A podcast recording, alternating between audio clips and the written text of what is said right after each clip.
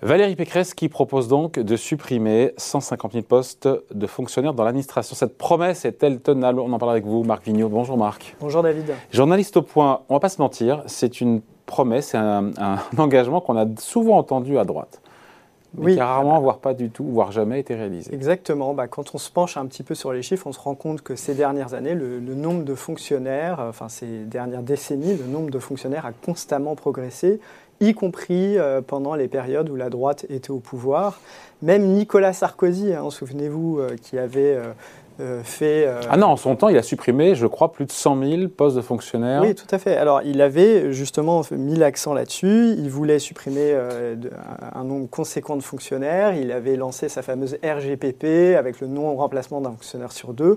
Bah, au final, ça a abouti à effectivement des suppressions de postes dans la fonction publique d'État, mais comme en parallèle. Combien, combien? Alors, comment? Combien Combien? de postes dans la fonction publique d'État? À peu près 136 000 Ouais. ont été supprimés. D'accord, donc, euh, donc Oui. objectif atteint. Sauf que pendant ce temps, dans les collectivités locales et dans Ah. les hôpitaux, les effectifs continuaient à progresser. Ouais. Euh, et de- au final, le, le bilan, c'est un solde positif de fonctionnaires. C'est plus 17 000 fonctionnaires pendant son, son mandat. C'est le chiffre effectivement le plus faible, mais n'empêche que même avec cet effort sans précédent, qui aujourd'hui aboutit, euh, qui est critiqué d'une certaine manière, hein, parce qu'il a taillé des effectifs dans l'armée, dans la police, et donc maintenant il faut recréer des effectifs dans ces domaines où, tout le monde considère qu'ils ont été négligés et où c'est assez consensuel de recréer un, nombre important de postes. Euh, donc il faut relativiser si c'est un succès euh, pendant quelques années, puis qu'après il faut aussitôt recréer les postes parce qu'on manque euh, de- d'effectifs, bah, c'est pas durable et donc ça n'a pas grand intérêt. Donc on voit que c'est extrêmement euh. Bah, limite impossible, puisqu'aucun président n'a réussi sur l'ensemble des fonctions, des trois fonctions publiques. D'ailleurs, Emmanuel Macron, euh, en début de mandat, était à- voulait supprimer 120 000 postes de fonctionnaires, dont je, crois- pardon, dont je crois 50 000 dans la fonction publique d'État. Mhm. Et au final, euh, il aura au mieux, je crois, stabilisé les effectifs, non? Oui, oui, euh, même les chiffres montrent que jusqu'à 2019, parce que les, données 2020 là, arrivaient, je, crois, hier ou, ou aujourd'hui, euh, de 2017 à 2019, il y a plus 87 000 fonctionnaires quand on compte les hôpitaux, euh, les administrations de sécurité sociale, la fonction publique d'État et la fonction publique locale. Donc effectivement, on en est assez loin. C'est un engagement politique de la part de Valérie Pécresse parce qu'il y a un congrès. Donc c'est une proposition, on se dit, destinée aux militants, euh, les républicains, qui vont voter euh, en congrès le 4 décembre pour élire le, le candidat de la droite qui ira défier. Non, non, euh, pas forcément. D'ailleurs, bon, il faut juste préciser qu'on parle de fonctionnaires par commodité, hein, mais c'est agent public parce qu'il peut y Mm. avoir des contractuels, donc il n'y a pas que des fonctionnaires. Il y a de plus en plus de contractuels dans la fonction publique. Mais elle n'envoie pas un message aux militants en disant voilà. Si, oui, bien sûr, elle envoie un message, évidemment, elle envoie un message bah oui. aux militants, mais on se rappelle de la campagne de 2017, hein, François Fillon, qui était le candidat 500 de 000. la droite, il disait 500 000, donc on est passé de 500 000 Juppé était à 250 000. je oui, crois. voilà. Alors Juppé était à, à 250 000. Donc on voit que, en fait, les candidats se rendent compte que, à la fois, c'est peut-être nécessaire dans leur euh, vision et pour faire des économies sur la dépense publique, et en même temps que c'est très dur à faire. Donc Mm. ils revoient à la baisse leurs euh, leurs, euh, promesses et ils, et ils excluent euh, des pans entiers de la fonction publique. Là, Valérie Pécresse, maintenant, elle dit on va supprimer ces postes dans l'administration administrante. Voilà, il faut m'expliquer ce concept d'administration administrante. alors justement, Valérie Pécresse l'a pas vraiment expliqué. hein. On sait que euh, les, les- Si elle a dit des fonctionnaires qui gèrent des normes et des procédures. oui, sauf que en fait, on se rend compte que quand on fait le compte du nombre de fonctionnaires en administration publique centrale, ce qu'on appelle Mm. l'administration publique centrale, qui gèrent des normes et des procédures, en fait, ils sont très très peu comparés à l'immense majorité des effectifs. J'ai plus exactement les chiffres en tête, mais je pourrais les retrouver. Euh, l'immense majorité des effectifs sont des agents sur le terrain et il est très très difficile de savoir si un fonctionnaire est vraiment euh, tous les fonctionnaires gèrent un petit peu des normes et en même temps sont dans l'action sur le terrain, etc. Donc, euh, Donc, donc trouver, elle coupe euh, où alors? Pardon? Elle coupe où? Parce qu'elle nous dit qu'en gros qu'elle sanctuarise euh, police, éducation, santé. Donc elle, fait. revoit le périmètre de l'État. Elle coupe où Parce que c'est au-delà de l'affichage la Effectivement, c'est hein. la question qui- qu'il faut lui poser et c'est là qu'elle répond administration administrante, qui est une réponse qui, pour l'instant, on peut, on peut la- le comprendre, mais c'est très préliminaire. Et ce qu'on ce qu'on, ce qu'on voit, c'est que euh, il y a peut-être des marges de manœuvre. Il y a notamment un think tank qui s'appelle les GRA, qui ont écrit un livre avec un programme présidentiel. Eux, ils proposent de supprimer 250 150 000 postes de fonctionnaires à beaucoup, beaucoup de conditions. Et ils expliquent qu'on peut trouver des gisements de productivité, par exemple, toujours à Bercy malgré ce que disent les syndicats, euh, avec l'automatisation des procédures, avec la suppression de la taxe d'habitation. Bah, la taxe d'habitation, il y avait mmh.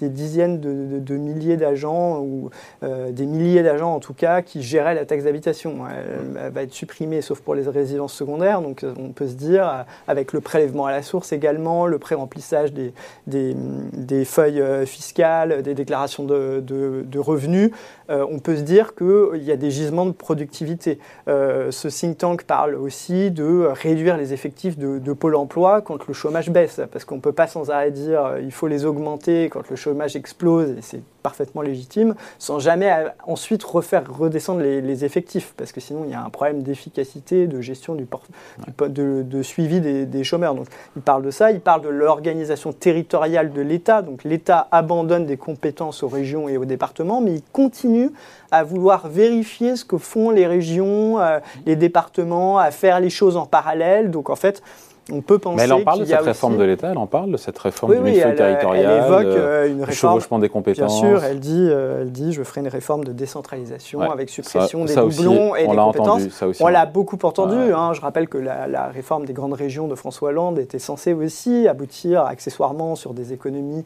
et sur des réductions d'effectifs. Donc on, voit que dans la réalité, c'est beaucoup plus difficile. Oui, elle nous dit vouloir baisser la dépense publique euh, sans dégrader le service public. Là, on se dit que c'est pas une évidence non plus, même s'il faudrait voir ce qu'ont fait nos voisins aussi. Si, hein. on peut améliorer euh, l'efficacité de la dépense, hein. on peut euh, tailler dans les effectifs tout en étant plus efficace. L'exemple du Canada dans les années 90 montre que c'est parfaitement possible. Le problème, c'est qu'il y a beaucoup de conditions et en France, euh, on sait que ces, ces conditions sont difficiles à réunir. Donc, bon, déjà, il faut préciser. Ils ont eu la que... chance, les Québécois, enfin les Canadiens, c'est qu'à ce moment-là, il y avait dans les années 90 une forte croissance mondiale. Et ils ont eu aussi, je crois, qu'est-ce qu'il y a eu d'autre? Il y a eu une devise aussi, leur devise qui a beaucoup baissé, ça a pu aider aussi. Hein. Euh, alors oui, non mais euh, là c'est plus euh, bon, c'est l'organisation du service public, donc c'est pas, voilà. Mais ce qu'ils ont fait au Canada, c'est mais l'environnement macroéconomique était plus favorable. Oui, oui, tout à fait. Non mais ils ont regroupé tout un tas de services qui aujourd'hui en France tout fonctionne en silo. Vous avez la direction générale des finances publiques avec les, les contrôleurs des impôts, avec ceux qui vérifient les comptes des collectivités locales, avec tout un tas d'agents sur le terrain qui ont leurs propres implantations euh, avec euh, leurs propres locaux, etc. Et puis vous avez à côté, vous avez les URSAF, à côté vous avez encore une autre administration. Et donc, une des pistes, ça serait de ce que, ce que le gouvernement a commencé à faire, c'est de développer ce qu'on appelle des maisons de services publics avec des gens extrêmement généraliste qui serait formé à peu près sur toutes les tâches de base, remplir des dossiers pour faire des demandes d'allocation familiale, remplir des dossiers, euh, aider à remplir sa déclaration d'impôt, qui serait réparti un peu partout sur le territoire, mais qui permettrait au final d'avoir moins d'agents, euh, mieux répartis sur le territoire pour que les gens sentent que le service public est présent et qu'on leur permette de faire des tâches finalement assez basiques. Est-ce qu'on a besoin d'un spécialiste de la politique familiale quand il s'agit juste de remplir son dossier et de conditions de mmh. revenus qui sont euh, en fait librement accessibles euh, sur Internet? Donc il faut, il faut développer. C'est ce qu'a fait le Canada, donc avec des maisons qui s'appelaient Service Public Canada. C'était un chapeau unique, et donc, mais c'était un vrai regroupement des services dans des vrais lieux. C'était pas on prend quelqu'un qui va deux heures par semaine et qui euh, ne sait pas faire euh, les démarches pour les autres services publics. Donc ça, implique des réorganisations très importantes. Euh, ce qu'il faut préciser, c'est que Valérie Pécresse, elle veut supprimer en fait 200 000 postes de fonctionnaires. Elle dit pour en avoir 150 000 en net, ça veut dire qu'elle va recréer des postes dans certaines administrations qu'elle juge prioritaires. Donc, c'est-à-dire que l'effort global est plus important, c'est 200 000.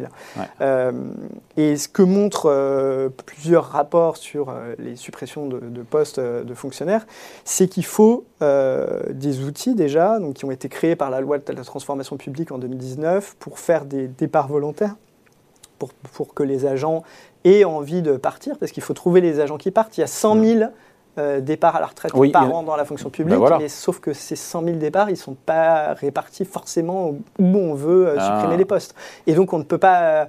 Sinon on retombe sur l'écueil de l'époque de Nicolas Sarkozy qui a finalement supprimé des postes du fait du non-remplacement si été un petit peu plus subtil que ça, mais, mais effectivement, on, on, peut retomber dans cet écueil. Donc, en fait, il faut proposer des, vastes plans de départ volontaire. C'était la volonté au début du quinquennat. Hein. Rappelez-vous Gérald Darmanin qui avait dit on va faire des, plans de départ volontaires dans, dans, la fonction publique. Bah, ça s'est perdu euh, euh, dans le, quinquennat parce que euh, la, priorité a été jugée à, au renforcement des services publics locaux, des créations de maisons France Service, remuscler le terrain, pardon, l'État dans les, sous-préfectures, là où il est, des faiblesses ont été identifié d'ailleurs un héritage, selon le gouvernement, de la RGPP de Nicolas Sarkozy, qui avait finalement euh, désossé un petit peu la fonction publique euh, euh, d'État sur le terrain, là où elle est, où elle est vraiment nécessaire dans les territoires. Donc ils ont arrêté ça, c'est pour ça qu'ils n'ont ils ont pas rempli leur objectif de supprimer 50 000 postes dans la fonction publique d'État.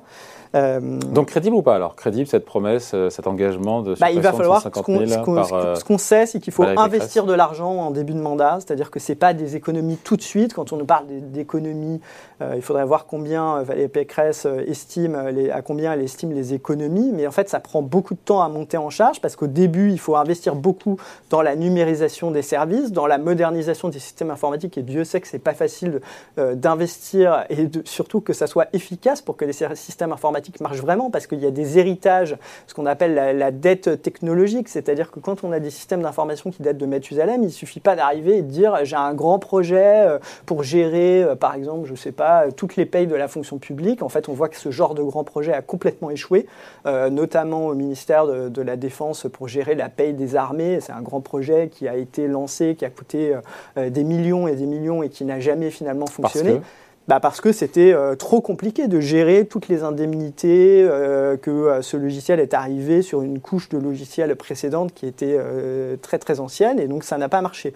Donc il faut développer euh, par petites touches, euh, il faut euh, embaucher des développeurs internes à l'État ou, faire le choix de l'externalisation.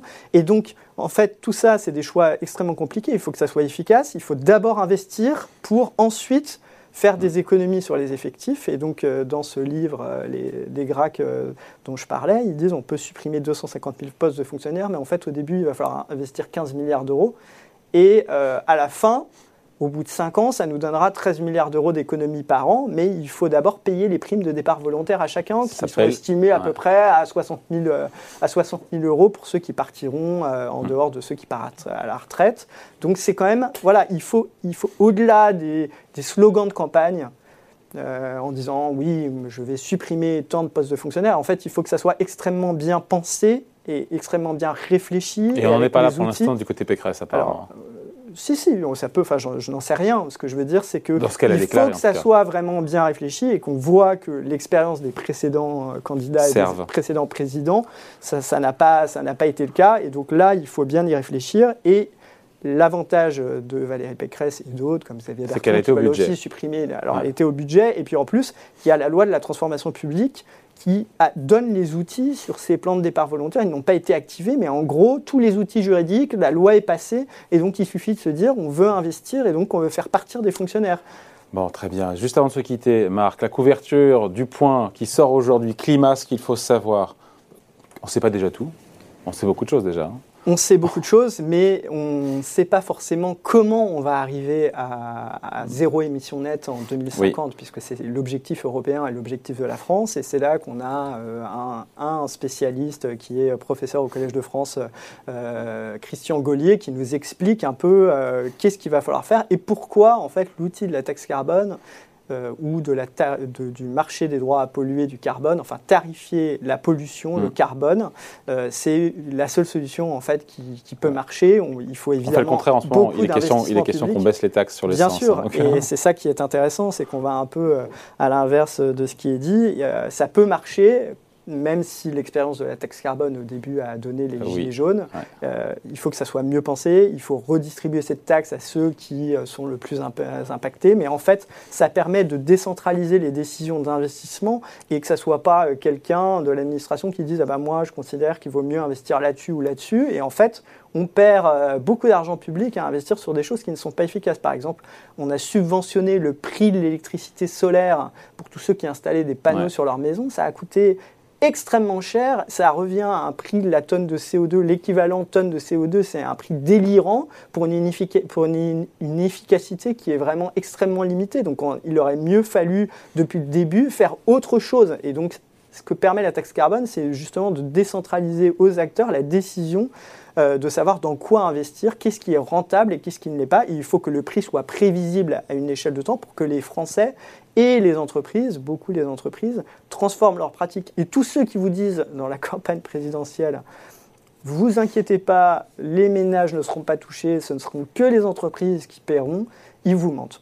Bon, tout ça est à lire cette semaine, ce week-end, tranquillement, dans Le Point. Merci beaucoup, Marc. Merci. Marc Bye.